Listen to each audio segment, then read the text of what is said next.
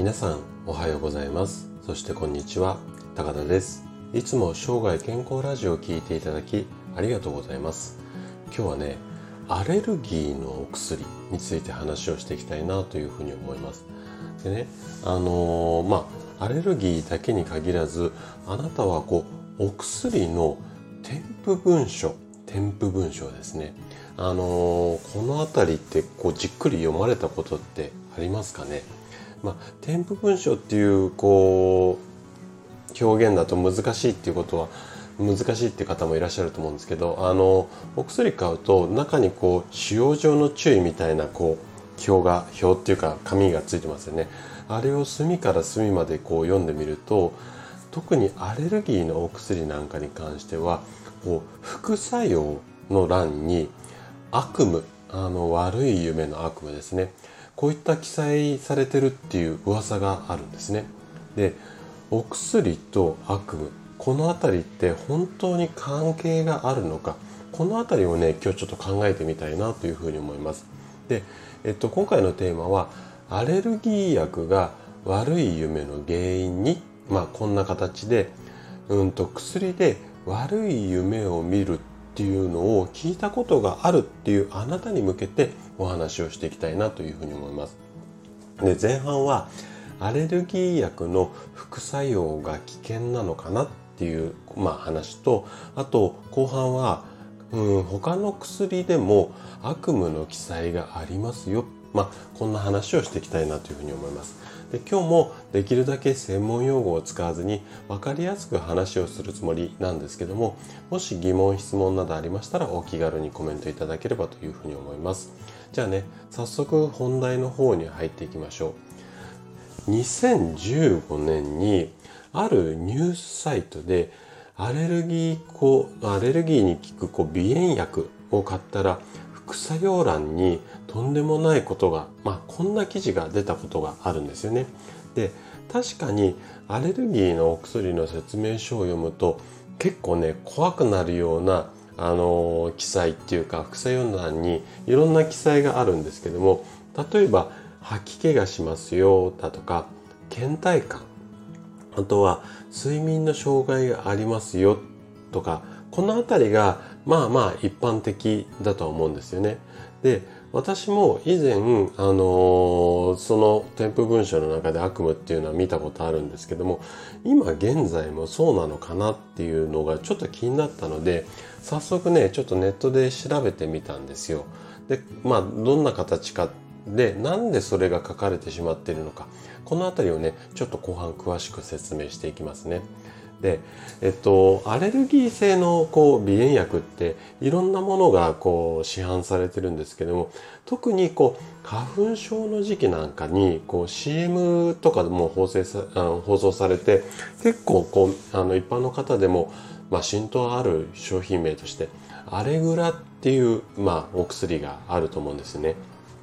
聞いたことあるよっていう方も CM なんかもやってるので多いかなと思うんですけどもこれのねちょっと添付文章を確認してみました。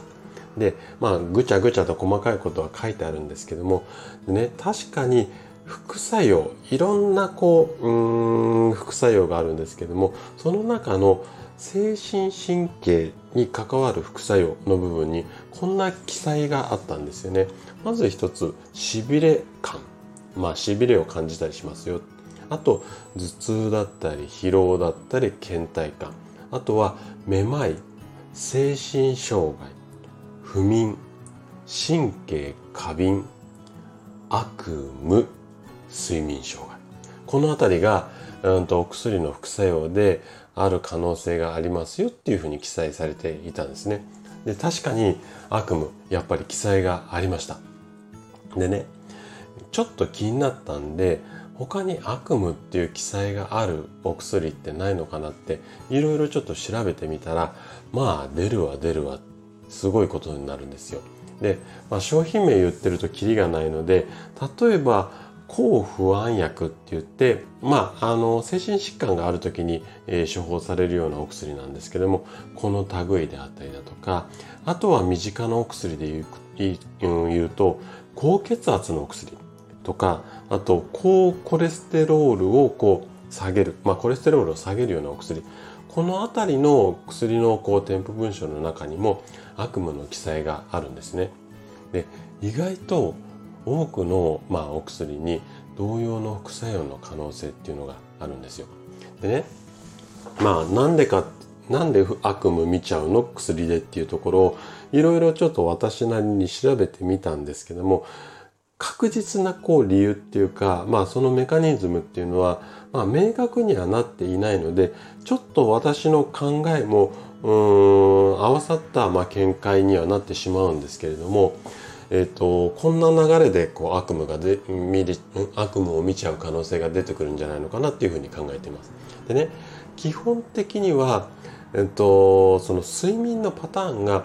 崩れている、まあ、この辺りがねあの原因だっていうふうに、まあ、考えているんですね。でちょっと難しい説明になるんですけども人間のこう睡眠の中では聞いたことある方もいらっしゃると思うんですけどもレム睡眠とノンレム睡眠この2つが、まあ、交互にこうレムだったりノンレムだったりこう行ったり来たりしながら人間ってうんと6時間とか8時間とか寝ているんですよね。こういった睡眠のサイクルがあるんですけども。でね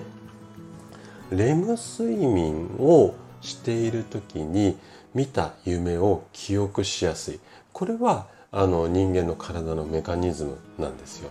でこの2種類あるっていうこととレム睡眠を見た時っていうところのうーん